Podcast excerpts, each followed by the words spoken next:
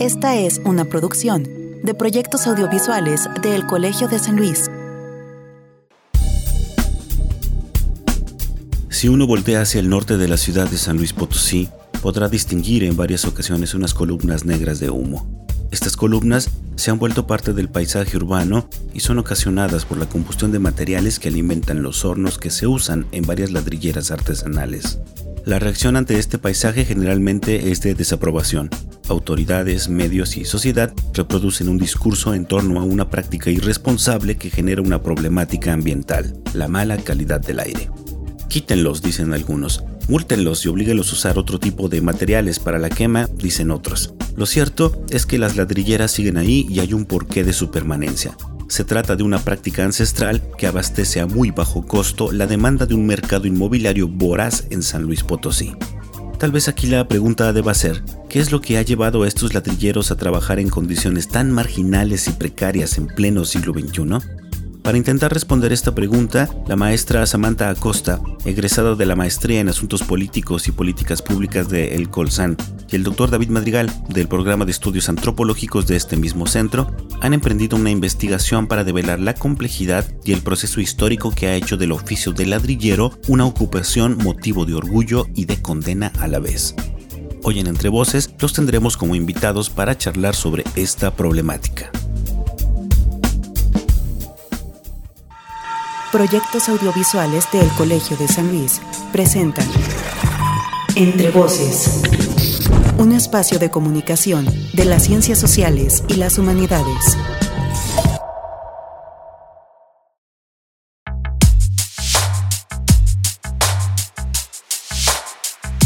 Bienvenidas a todas y todos a un episodio más de Entre Voces, el espacio de comunicación de las ciencias sociales y las humanidades de el Colegio de San Luis, Centro Público de Investigación de el CONACID. Mi nombre es Israel Trejo, me da mucho gusto saludarlos y agradezco a quienes lo hacen los jueves en la tarde a través de las dos frecuencias de Radio Universidad, tanto en San Luis Potosí como en la ciudad de eh, Matehuala, y donde estamos cumpliendo 15 años de transmitir ya a través de, de estas frecuencias universitarias. También agradezco a quienes nos escuchan en la radio del Colmich los viernes en la mañana, www.radiodelcolmich.com y también gracias a quienes escuchan la versión podcast de estas entrevistas que tenemos en Spotify y en Mixcloud. Una de las problemáticas que más ha llamado la atención últimamente, pues por la emergencia global que representa la problemática ambiental. Sin embargo, cuando hablamos de problemáticas ambiental no podemos dejar fuera el aspecto social. Por eso desde las ciencias sociales y desde varias eh, disciplinas eh, científicas eh, no hablamos únicamente de problemáticas ambientales, sino de problemáticas socioambientales. Y una de las que preocupa en San Luis Potosí es precisamente esto que mencionábamos en la introducción, ¿no? Voltear de pronto al norte de la ciudad y distinguir unas columnas de humo negro que emanan en los hornos donde se fabrican ladrillos artesanales desde hace ya eh, bastante tiempo. Esto es por la quema pues, de diversos combustibles, tanto de origen eh, natural como eh, industrial, basura, en fin. Y esto, sin embargo, preocupa, más bien digo, más bien preocupa bastante, pero sin embargo hay que revisar la complejidad que, de, de este problema que tiene muchas aristas, las cuales vamos a intentar precisamente develar en este programa a través de una entrevista que hicimos con el doctor David Madrigal del programa de estudios antropológicos y de la egresada de la maestría en asuntos políticos y políticas públicas, eh, Samantha Acosta, quienes eh, convergieron ahí en el Colegio de San Luis eh, por este interés sobre este tema de las ladrilleras y están generando una investigación que precisamente trata de poner sobre la mesa todos los elementos, las causas y la complejidad que tiene esta eh, problemática. Así es que compañeros, es una entrevista muy interesante. Antes de escuchar la primera parte de la misma, vamos a conocer un poco más a nuestros invitados, a Samantha Costa y a David Madrigal, y después iniciaremos ya nuestra charla de este episodio.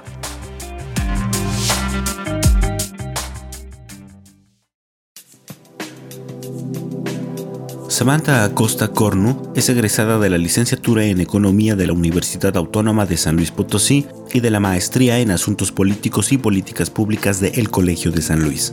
Ha participado en congresos como el Congreso Internacional de Ciencia Política de la Asociación Mexicana de Ciencia Política. Es profesora de la Facultad de Contaduría y Administración de la Universidad Autónoma de San Luis Potosí y participa como consultora y asistente de evaluación a programas y políticas públicas. Sus líneas de investigación se ubican en la política pública y conflictos socioambientales. David Madrigal González es doctor en estudios urbanos y ambientales por el Centro de Estudios Demográficos y Ambientales de El Colegio de México y maestro en antropología social por El Colegio de San Luis. Es miembro del Sistema Nacional de Investigadores Nivel 1, miembro de la Red de Estudios sobre Medio Ambiente y miembro del Colegio de Etnólogos y Antropólogos Sociales. Actualmente es profesor investigador del programa de estudios antropológicos de El Colegio de San Luis, donde coordina la maestría en antropología social y el doctorado en estudios antropológicos. Sus líneas de investigación son conflictos socioambientales, ecología política urbano-ambiental, antropología urbana, discurso ambiental y movilización social y acción colectiva. Entrevista.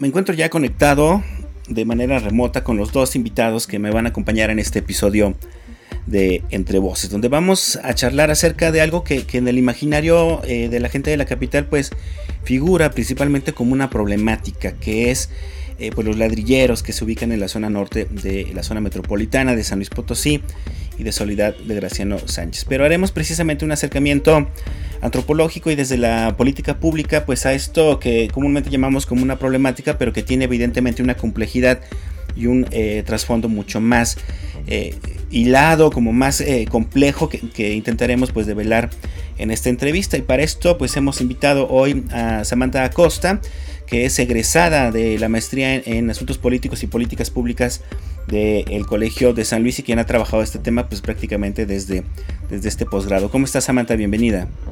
Muchas gracias por la invitación, Irra. Eh, buenos días a todos y pues muy bien, vamos a compartir un poquito de este tema. Perfecto, y también le doy la bienvenida a pues, David Madrigal, quien ya es un viejo conocido de este programa de radio, ha estado varias ocasiones acompañándonos con diversos temas y ahora precisamente sobre este tema, David, de los ladrilleros, que tú también ya llevas trabajando, pero desde el punto de vista antropológico, ¿no? Ya desde hace un, ratito, ¿cómo estás? Sí, muchas gracias, Isra, por la invitación y sí, con mucho gusto aquí con Samantha, eh, ahora compartiendo un trabajo que hemos estado realizando de, de acercamiento y de eh, generación de conocimiento sobre esta problemática, porque es una problemática muy sonada en la ciudad, pero eh, poco comprendida. Exactamente, y a mí me gustaría que primero eh, me contaran cómo es que se encuentran ustedes dos, digamos, David, tú del programa de estudios antropológicos, Samantha del programa de, de estudios políticos e internacionales, estudiante del Colsan.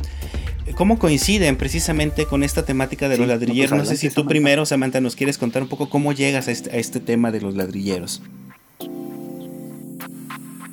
Claro que sí. Bueno, principalmente eh, a mí me surge esta inquietud por estudiar el fenómeno ladrillero desde que yo estaba en la licenciatura. Yo estudié economía en la autónoma y yo hice mis prácticas profesionales en Secretaría de Ecología y Gestión Ambiental. Ahí, bueno, tuve la oportunidad de hacer algunos recorridos de campo para evaluar empresas y en uno de esos recorridos, bueno, salió el tema este de las ladrilleras, ¿no? En ese momento yo no conocía absolutamente nada del tema y mi primer acercamiento fue desde el punto de vista eh, de instituciones gubernamentales, entonces completamente distinto al enfoque que, que, tengo ahora yo y que también tiene el doctor Madrigal. Eh, entonces, bueno, el enfoque fue más eh, de criminalización, ¿no? Y, esta parte negativa de, las emisiones contaminantes y el medio ambiente y demás. Entonces, bueno, a partir de ahí, yo cuando entré al, posgrado, a la maestría en Asuntos Políticos y Política Pública, lo que yo quise hacer, o lo que quería hacer, era plantear esta visión desde externalidades negativas.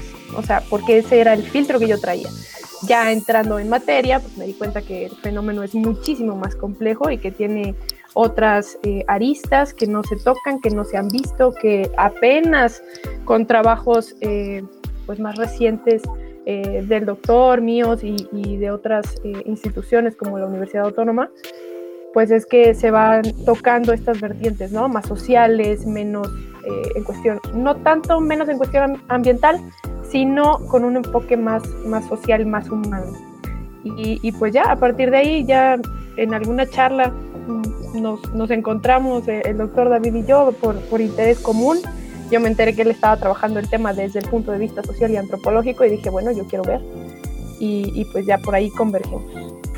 Muy bien, David, en tu caso, pues tú eres una persona que lleva un rato trabajando temas los ambientales, sobre todo en la periferia de la ciudad, pero eh, ¿cómo detectas precisamente esta problemática de los ladrilleros, en, principalmente en la zona norte, ¿no? Porque también existen en otras partes de la ciudad, ¿no? Sí, pues justamente lo, mencionas, ¿no? Eh, es parte del trabajo de campo que he realizado en la periferia. Eh, yo me he enfocado, digamos, un poco en, en hacer antropología del medio ambiente en estas relaciones justamente ciudad y periferia. Y, y, y, entonces a este tema de las ladrilleras precisamente porque eh, en algún momento, hace ya algunos años, eh, me aboqué a hacer trabajo de campo con el tema del basurero municipal, del, del basurero de la ciudad y particularmente con los pepenadores con la gente que está precisamente este, habitando los alrededores del basurero del Peñasco.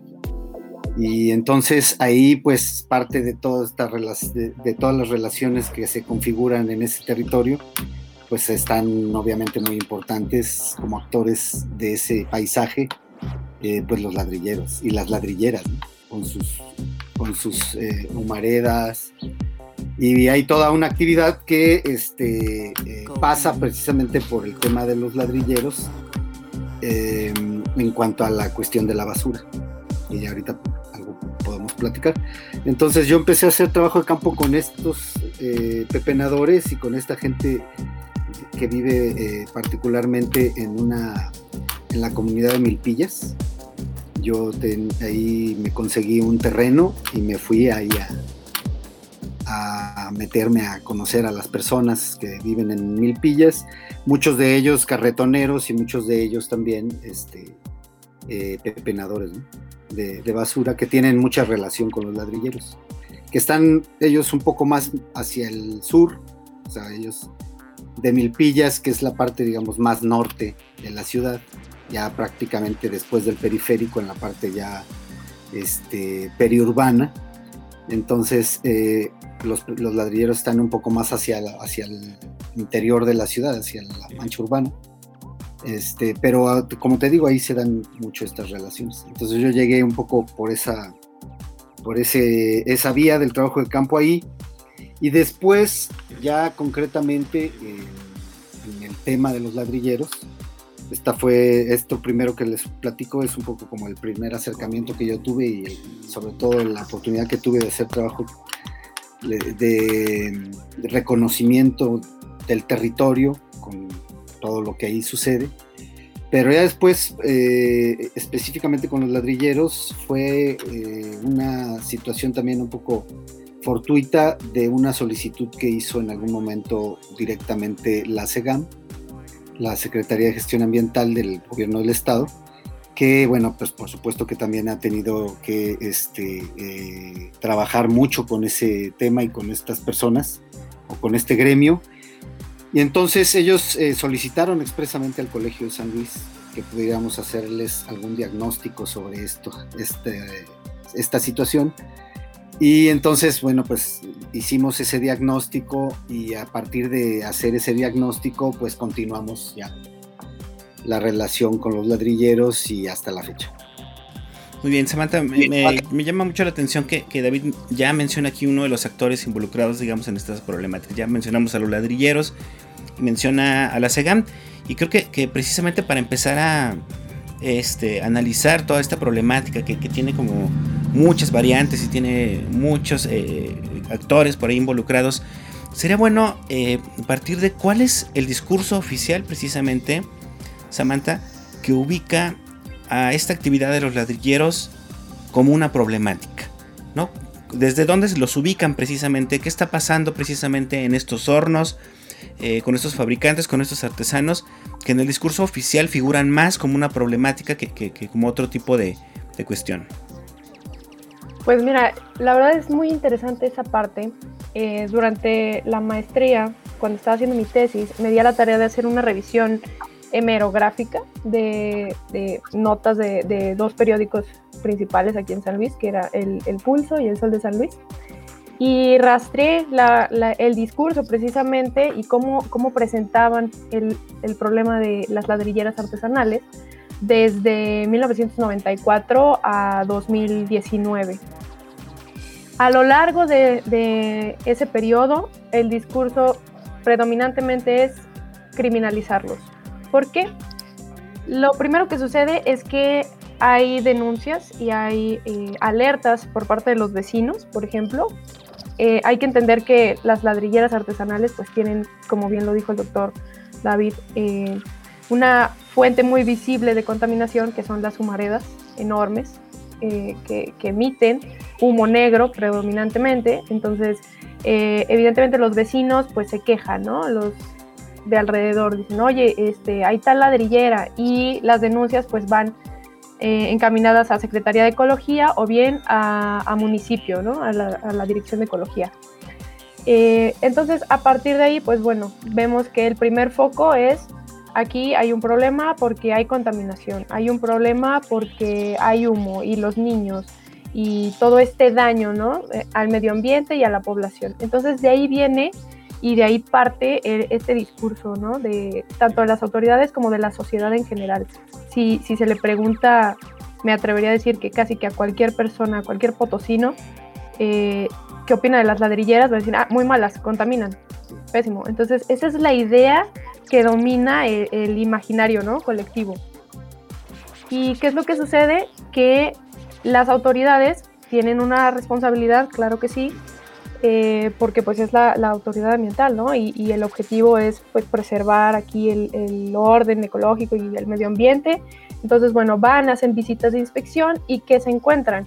Que eh, este proceso de elaboración de ladrillo es muy rudimentario, es artesanal, eh, no tiene medidas de seguridad, que utilizan cualquier tipo de residuo para, para ingresar en el horno y, pues que se lleve a cabo la combustión y generalmente utilizan pues llantas, residuos electrónicos, eh, residuos em, sólidos urbanos, industriales incluso. Hay ciertas ladrilleras que están un poco más alejadas de la mancha urbana, están más en la periferia y hay residuos tóxicos ahí, o sea, en visitas de campo pues se puede corroborar eso, ¿no? Entonces, eh, pues evidentemente desde la perspectiva eh, gubernamental, pues dices, estos, eh, eh, este sector se tiene que quitar, ¿no? Este sector no funciona, este sector está haciendo mal las cosas, no cumple requisitos, eh, no cumple normas oficiales, ni internacionales, de seguridad, ni de medio ambiente, ni nada. Entonces, esa es más o menos como la idea. ¿Qué se omite? Se omiten responsabilidades, porque ahí caben las preguntas, ¿no? ¿Cómo llegan los residuos a las ladrilleras? De dónde vienen, son. Y hay toda una responsabilidad eh, también en esa parte ¿no? de, sector gubernamental. Y también está la parte que se omite de la marginación. O sea, estamos hablando que es un sector que esta es su actividad económica predominante. Eh, algunos tienen negocios, algunos tienen terrenos, algunos tienen otras cuestiones, pero predominantemente esta ha sido su, su actividad desde una tradición histórica. Eh, entonces, omites mucho esa parte, ¿no? De que viven en precariedad, de que eh, no tienen, algunas casas son de lámina, algunas ladrilleras, de verdad, las condiciones en las que viven y operan son de pobreza, precariedad, eh, falta de servicios, es un sector pues muy politizado, pero olvidado. Entonces, el discurso general de las instituciones gubernamentales es, este sector es un sector contaminante, que tiene que cumplir con normas oficiales, con normas eh, tanto en salud como en medio ambiente, que no las cumple y por lo tanto hay que cerrarlas, hay que clausurarlas, hay que multarlas y, ya. Y esa es la manera en la que nosotros estamos atendiendo el problema. ¿Cuál problema? Pues el de la contaminación ambiental y las denuncias ciudadanas. Pero se omite evidentemente otras cuestiones que es más complejo de explicar y de resolver que decir nada más están contaminando y las vamos a cerrar. Eh, eso que acabas de mencionar es sumamente interesante y también menciona David por ahí otra cosa, Samantha, que dices, esto responde a un proceso histórico, ¿no? O sea, los ladrilleros no están en estas zonas nada más porque sí y siguen existiendo también por otra cuestión que tiene que ver con la demanda, ¿no? Cuéntanos un poco, un poco la, historia eh, precisamente de cómo ha sido este, este oficio de ser ladrillero en San Luis Potosí que los ha llevado a estas condiciones de marginación que menciona eh, Samantha. Sí, eh, histórico en varios sentidos, es decir, no solamente histórico en relación al, al paisaje que se ha ido configurando en términos urbanos en la ciudad, sino también histórico en términos universales, porque es una, es una manera de aprovechar los recursos del territorio, eh, que es muy vieja. O sea, hay, evidencias en diferentes culturas sobre fabricación de ladrillos y básicamente la técnica es la misma. Eh, eh, es, esta, este procedimiento que decía Samantha, rudimentario, que tiene que ver con la conexión entre el conocimiento de los materiales y el uso de las manos y, de los pies. Este, entonces hay un desarrollo de relaciones este, entre el entorno y estos artesanos que hace que finalmente ahí eh, en términos modernos tal vez nos cuesta un poco de trabajo entenderlo así, ¿verdad? Porque nosotros desgraciadamente en la actualidad todo lo medimos a través del valor económico de las cosas. Y ellos en este sentido del trabajo artesanal o en ese sentido de lo que implica, digamos, un trabajo artesanal, cualquier otro artesano, eh, el trabajo que lleva a cabo es por el gusto de lo que está haciendo, principalmente. Es decir, es, es, la búsqueda de la perfección, es la búsqueda de, de la satisfacción de la relación con la naturaleza a través del trabajo que sea un tema que se ha, de hecho, tocado muchas veces en la sociología y en la economía incluso, no solo en Marx. Este, y es, esta, es esto que está en juego en el asunto de fabricar ladrillos, ¿no? Independientemente de que esto también a su vez genera una cadena de valores que a su vez pues termina en cuestiones económicas. Pero hay una serie de situaciones de eh, índole este, eh, antropológico-social que tiene que ver con el asunto, la, pregunta, digamos, en términos antropológicos, pues es, muy, en este caso es muy clara o es muy, este, pues, muy directa, muy, muy, este, específica, ¿no? Porque si ellos saben que hacer eso o porque si ellos viven en un contexto donde todos al hacer eso saben que les hace daño porque lo siguen haciendo o porque siguen estando ahí. Entonces, ese es justamente un poco lo que nos planteamos en la antropología social, entender por qué las personas hacen lo que hacen y, viven donde viven, a pesar de que muchas veces eh, implica el aceptar o el conocimiento de que ahí hay condiciones o hay situaciones peligrosas, riesgosas, este, etc. Entonces hay pues efectivamente muchas cuestiones que le dan en cierta forma a esto.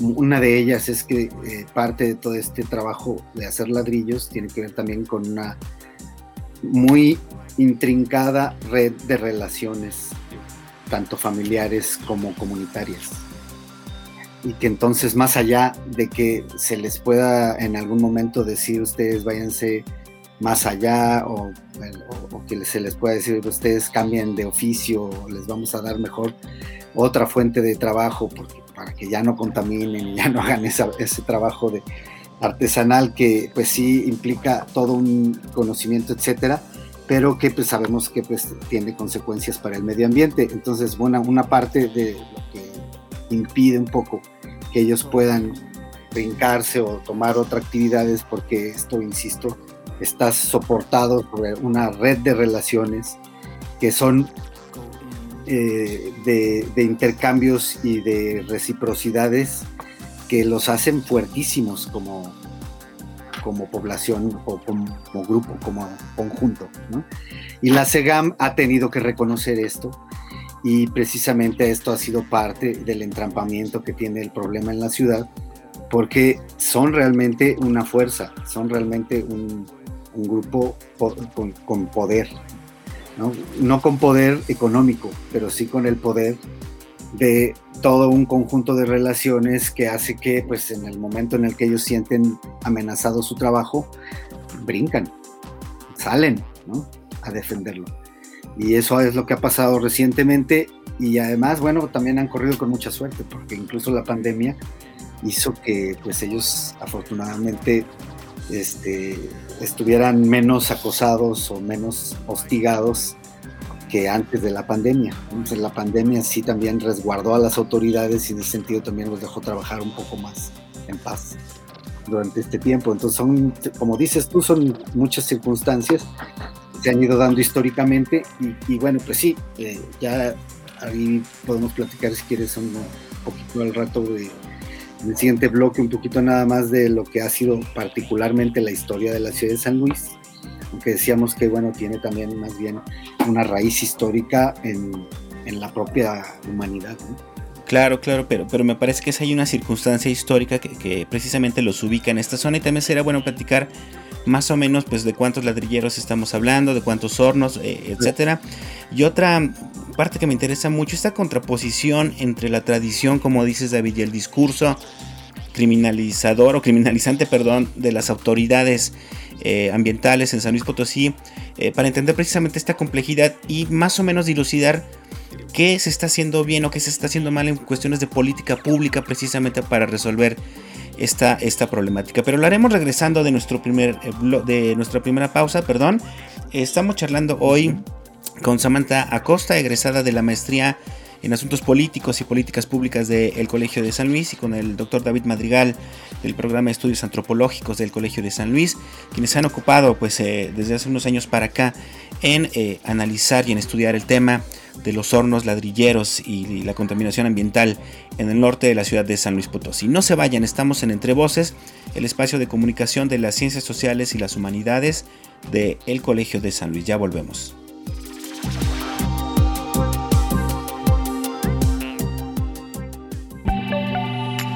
Estás escuchando Entre Voces, el programa de radio del Colegio de San Luis.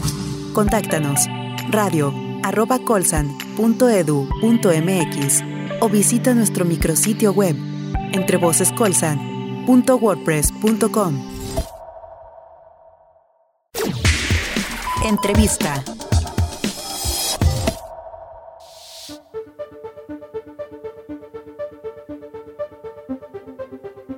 Estamos de regreso en Entre Voces, el espacio de comunicación de las ciencias sociales y las humanidades del Colegio de San Luis. Muchas gracias por seguir con nosotros.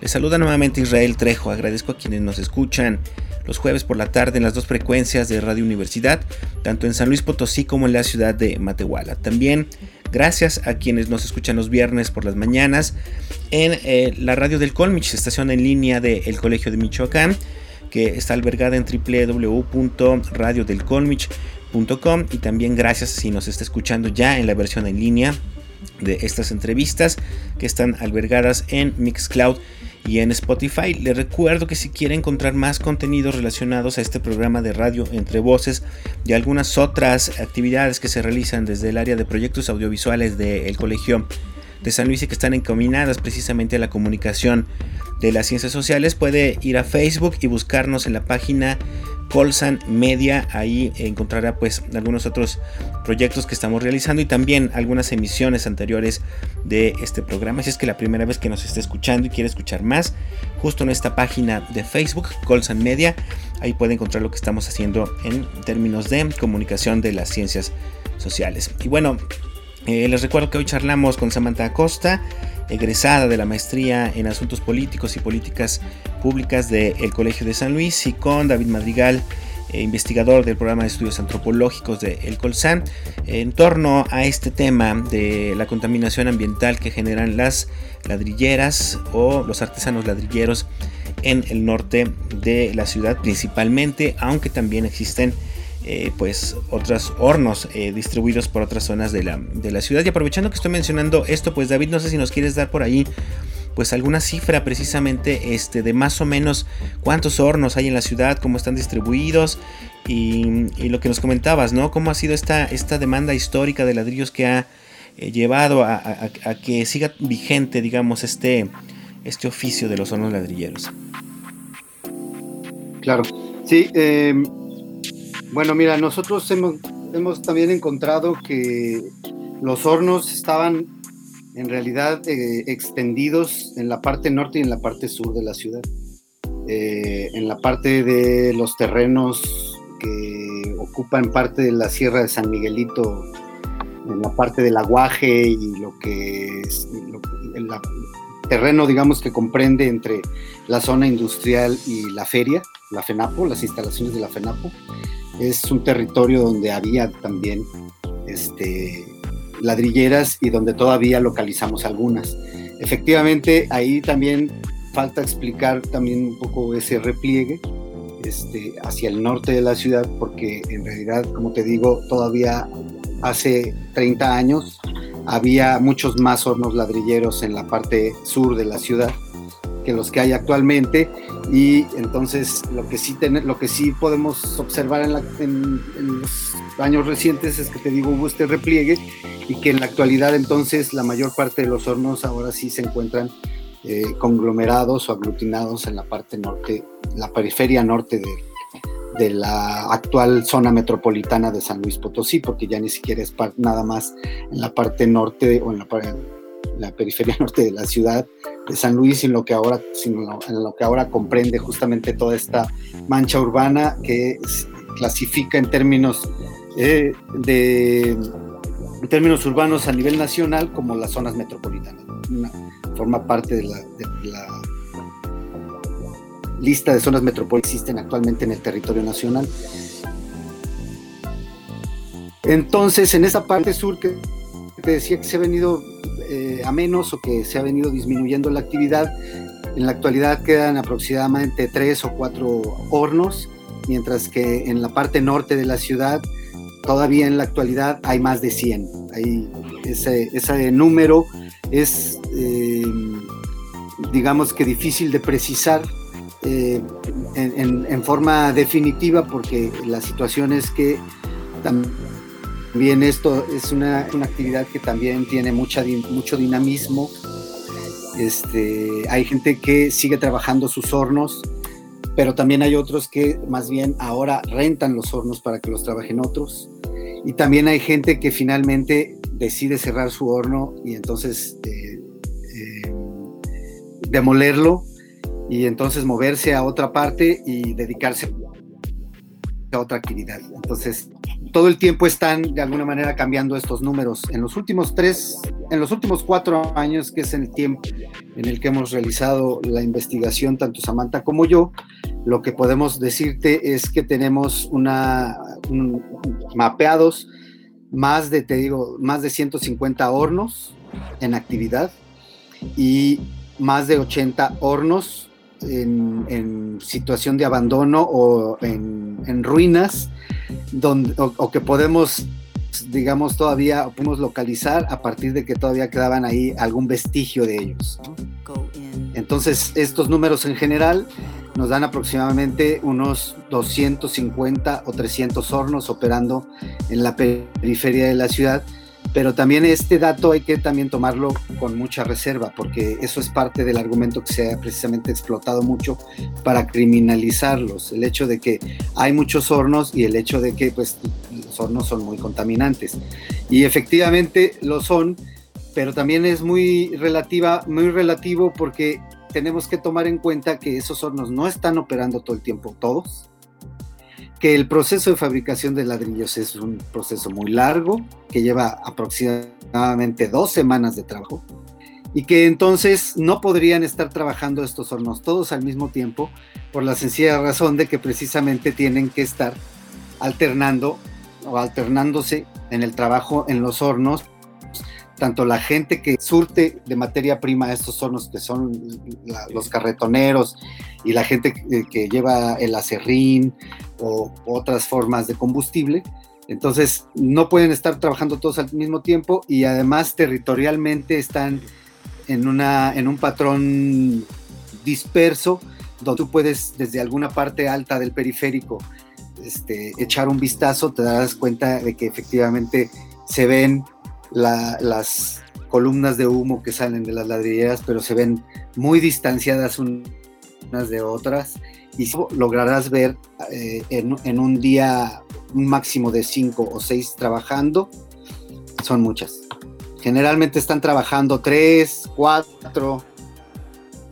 Y eh, te digo, yo nunca he visto trabajando más de seis al, mismo tiempo en un día.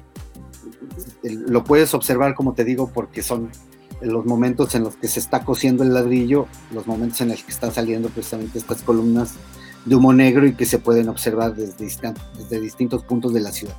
Entonces, claro, el humo que salen de esas, que sale de esas seis o con máximo diez ladrilleras trabajando al mismo tiempo, pues efectivamente lleva cantidad de partículas que se esparcen sobre la calidad del aire de la ciudad, pero donde también sabemos que ellos no son los únicos que contribuyen con ese cóctel.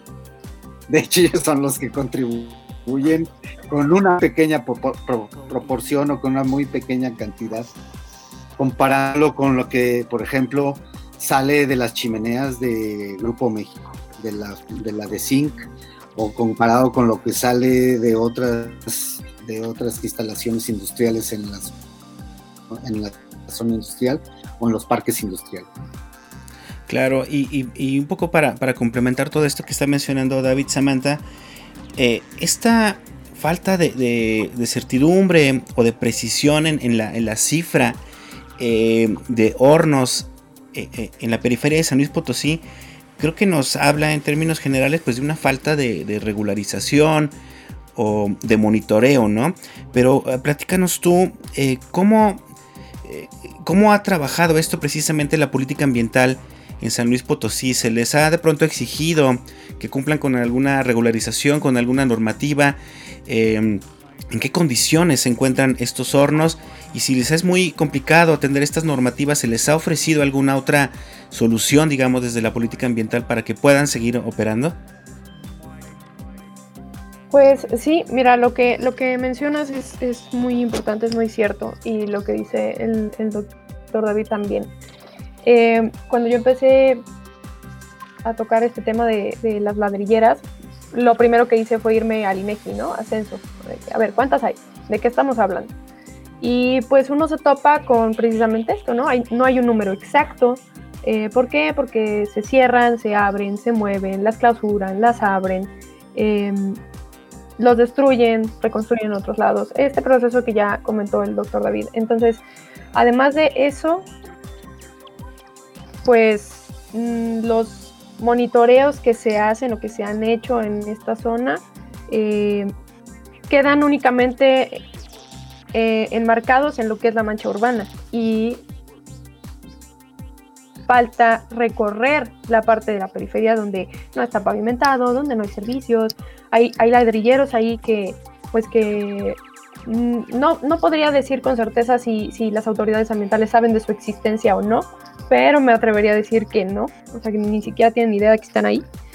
Eh, entonces, bueno, ahí lo primero que vemos es una falta de responsabilidad en cuanto al mapeo, ¿no? O sea, sí, ¿qué, están haciendo bien? Bueno, están atendiendo o tratando de atender un problema, un problema que viene desde la sociedad, ¿sí? Que la alerta viene de ahí y eso se les puede reconocer, ¿no? Dices, bueno, están atendiendo esta serie de denuncias, esta serie de poquitos rojos, pero pues evidentemente les falta ahí eh, esa parte, ¿no? De concretar eh, adecuadamente el diagnóstico del problema. Y también por ahí fue un poco la acción esta de, contactar al doctor Madrigal y, pedirle por ahí que hiciera un diagnóstico socioambiental de la cuestión, pero se queda ahí. O sea, el, problema es que más allá de esas acciones, pocas. Eh, yo te puedo decir que en la historia de que, estamos hablando de 1994 a la fecha, hay básicamente tres soluciones grandes que, que, se han enmarcado, ¿no? Para atender esta problemática. La primera, pues es evidentemente la clausura total del sector. La segunda eh, fue en su momento cambiar el combustible, ¿no? Eh, decir, bueno, ¿cuál es el problema? Las emisiones, ¿de dónde viene? De lo que queman. ¿Qué es lo que queman? Pues cualquier tipo de residuo. Bueno, vamos a cambiar eso, vamos a poner aceite, ¿sí? Vamos a utilizar aceite este, que disminuye las emisiones contaminantes, que el humo ya no está negro, que disminuye las partículas, porque también es importante, ¿no? O sea, que emiten no solamente eh, gases de efecto invernadero, sino partículas PM10, PM2.5, que están normadas, sí, pero no, no todas las instituciones tienen los medios para monitorearlas. Entonces, eh, esa parte también, ¿no? Y dices, bueno, ¿cómo las disminuyes? Cambias el combustible. ¿Qué sucedió ahí? Algunas pruebas se hicieron, se comprobó que sí, había cierta disminución de contaminantes, pero hay renuencia. ¿Por qué? Por cuestiones culturales, por cuestiones de tradición histórica, sí, pero también por cuestiones económicas. Eh, el asunto es que los ladrilleros como gremio evidentemente dicen, bueno, ok, tengo que cambiar mi combustible, pero a mí me cuesta, me sale más caro. ¿De dónde lo voy a sacar? Me lo vas a dar tú, me lo vas a dar subsidiado, lo tengo que comprar yo. Entonces ahí empieza una serie de complicaciones de, política pública que provienen precisamente de un mal diagnóstico. Cuando uno quiere implementar acciones públicas, proyectos, política pública, programas presupuestarios, tienes que partir de un buen diagnóstico y eso es algo que falta aquí y ha faltado desde siempre. Eh, checan una parte y omiten otra. Entonces, eso no se puede hacer. Para poder resolver un problema tienes que diagnosticarlo correctamente. Entonces, la otra propuesta que se tuvo y que sonó muchísimo y que hasta la fecha eh, suena tanto en cuestión contradictoria, fíjate, que dicen sí, sí se va a llevar a cabo, no, no, ya no se va a llevar a cabo, es el parque ladrillero, seguramente lo habrán escuchado. Em, se propuso en un momento dado eh, que los ladrilleros migraran de donde están ubicados en la mancha urbana, sobre todo en la zona norte, a un predio que, bueno, también ahí ese es otro asunto en cuestión jurídica de, de, quién es el predio, qué, quién lo compró, quién lo donó, que si está en San Luis, que si está en Mezquitic, que de quién es responsabilidad, ese es otro tema completamente eh, distinto, pero que evidentemente eh, contribuye a la falta de resolución de este, de este conflicto. Pero el asunto era mm, mandarlos a este predio, eh, colocarles ahí sus hornos y que trabajaran ahí, ¿no? ¿Con qué medidas? Pues utilizando aceite, eh, acerrín y hornos modificados que disminuyeran las, las emisiones contaminantes. Esa era la idea. Se avanzó en algunas cosas, sí, durante el periodo de Marcelo de los Santos, me parece, fue en el que más se avanzó. Se, se donó el predio, ahí está el predio, de hecho, eh, no está cercado, hay por ahí dos, tres hornos eh, con los que se hicieron las pruebas y finalmente el proyecto se paró, se paró, se dejó, se fue abandonando, de repente con los cambios de gestión eh, política se, se retoma como tema de se va a hacer, no se va a hacer, incluso los ladrilleros están en ese limbo, ¿no? De pues ya no se hizo, sí se hizo, me dicen que sí, que no. Y también ese es, otro asunto, ¿no? La disposición. En su momento estaban dispuestos a moverse, ahora están dispuestos a moverse. Y es, es complicado porque a pesar de que algunos son las mismas personas, o sea, estamos hablando de que son las mismas personas de aquel entonces, tienen opiniones distintas posiblemente en aquel entonces dijeron, no, yo no me voy a mover porque es complicado, porque yo aquí vivo, porque está lejos, porque cómo voy a mover mis cosas, o sea, una cuestión logística que no les hizo match, que de plano no les convenció. Y ahora pueden decir, no, saben que sí, ya, muévanos, está bien, nosotros contribuimos, nosotros construimos el horno. Entonces también esa parte, ¿no?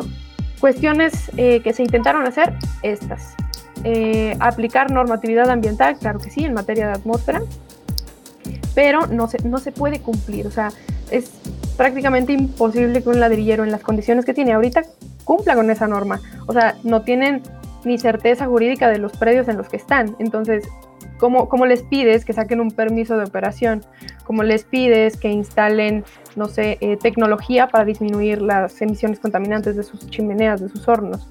O sea, son ese tipo de cuestiones que dices, ¿sería justo o injusto? No lo sabemos, aplicar cierta discrecionalidad de la norma a este tipo de sectores, ¿no?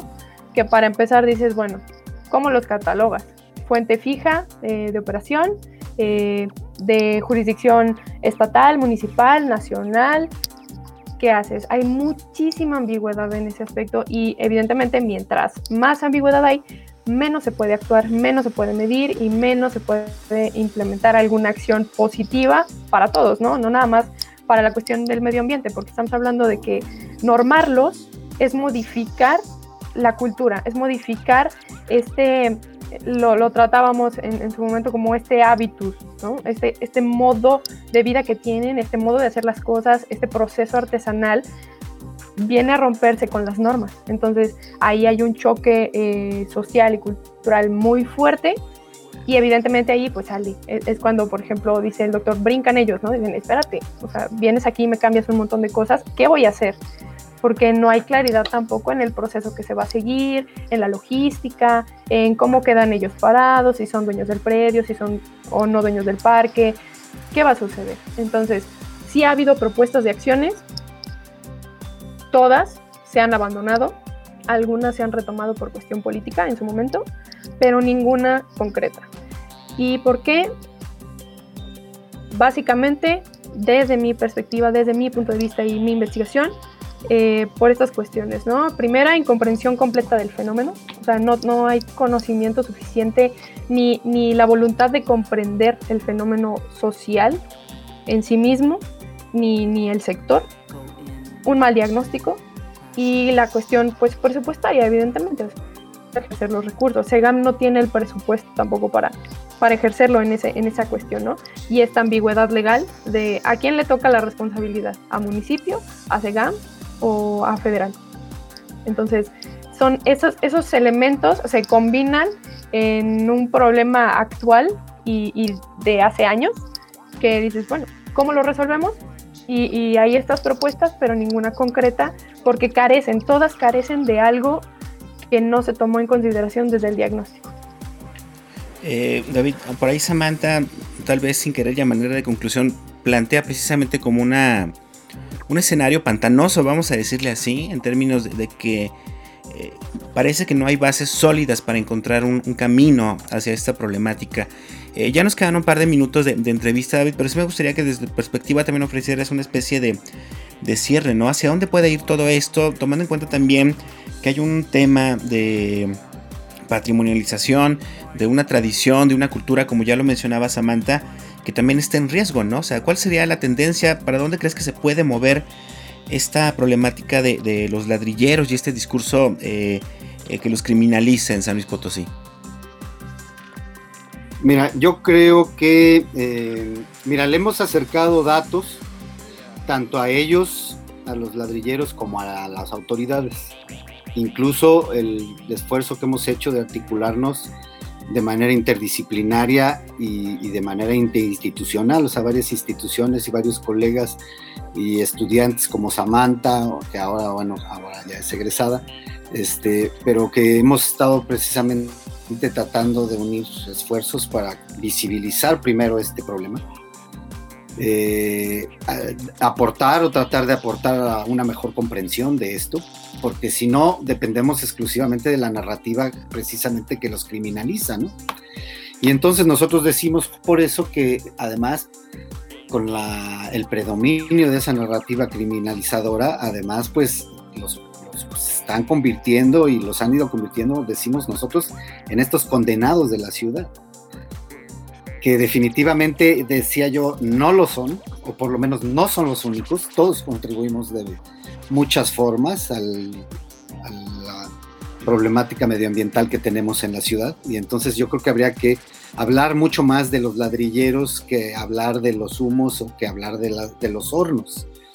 Aparte del trabajo que hemos hecho es más bien tratar justamente de cambiar el foco, de, esta problemática y hablar más de ellos como seres humanos, como, como familias que dependen de esta actividad, como familias que tienen un desarrollo en un contexto de periferia donde tampoco les brindan los servicios que deberían de ofrecerles dignamente a cualquier ciudadano, ¿no? Entonces, donde ellos también son eh, eh, el, eh, el, elemento que está en medio de muchos problemas o de muchos elementos este, complejos y problemáticos como estos, pues, de urbanización, de servicios, de falta de seguridad, de rumbos que se han venido convirtiendo en territorios dominados por el narcotráfico, de rumbos donde sabemos que está, por ejemplo, la problemática de los migrantes, porque por ahí pasa la bestia, ¿no? Entonces, este, en fin, y todo esto que forma parte de ese contexto. Pero una cosa te decía yo que hemos querido hacer es hablar más de ellos. Y por ejemplo, hay una situación muy importante que hay que mencionar respecto a los, a los propios ladrilleros y sus familias, que es por el hecho de estar justamente en esta situación de frontera urbana, entonces ellos no están contemplados dentro, dentro de los índices de marginalidad. Y por lo tanto, entonces ellos no pueden acceder a los apoyos porque dentro de las cifras oficiales ellos forman parte de la ciudad y pues en la ciudad no se considera que estén los pobres, ¿no? O sea, los más pobres. Entonces, por ejemplo, esa simple situación o esa simple circunstancia territorial, por ejemplo, los limita mucho en términos de acceso a apoyos, a becas, a servicios, porque no están considerados como con, esa, con esa situación ¿no? que tienen. Claro, y, creo que, por todo lo que acabas de exponer, nos queda claro que, es un tema sumamente complejo y que se tiene que atender a esta complejidad, a esta diversidad de, elementos y de actores, como decía Samantha hace rato, para poder hacer un mejor diagnóstico y, decidir mejor sobre, cómo atender esta, esta problemática, sobre todo porque estábamos hablando de personas en, situación de, marginalidad, eh, en situación, digamos, vulnerable, que que al quitarles precisamente esta fuente de trabajo, pues prácticamente quedarían eh, sin nada. Pero bueno, em, se nos terminó el tiempo, nada más les quiero agradecer, Samantha, de verdad muchas gracias por, por esta charla, por acercarnos a, esta problemática desde el punto de vista de este discurso criminalizador, que yo quiero pensar que ahora las personas cada que voltean hacia el norte de la ciudad y ven estas columnas, piensen que hay mucho más simplemente que, que personas quemando cosas de manera irresponsable, ¿no? Así es. Sí, así es. Eso es lo importante. Muy bien, pues muchas gracias por, esta charla. También a ti, David, este, por, por acompañarnos en esta entrevista. No, muchas gracias también a ustedes, a Samantha, que ha sido una, un trabajo de colaboración con ella fabuloso y una experiencia muy padre el trabajo que hemos eh, intentado hacer desde ambas disciplinas. Y a ti, Isra, que siempre te reconozco mucho que tu trabajo es profesional, de lo mejor que tenemos en el Colegio de San Luis. Así que te agradezco muchísimo cada vez que me invitas, lo hago con mucho gusto. Coincido, coincido totalmente. Muchas gracias, pues en realidad yo solamente soy como vocero de, todo lo que en realidad se realiza en el Colegio de San Luis en términos de conocimiento desde las ciencias sociales y las humanidades. Y bueno, pues yo ya despido el programa, lo invito a que nos acompañe eh, la próxima semana donde estaremos pues ya este, un poco acercándonos al festejo de los 15 años de, transmisiones a través de Radio Universidad, aunque siempre digo, el programa tiene ya mucha historia eh, detrás. Pero bueno, mientras eso sucede, eh, me despido, mi nombre es Israel Trejo. Esto fue Entre Voces, el espacio de comunicación de las ciencias sociales y las humanidades del el Colegio de San Luis. Buenas tardes.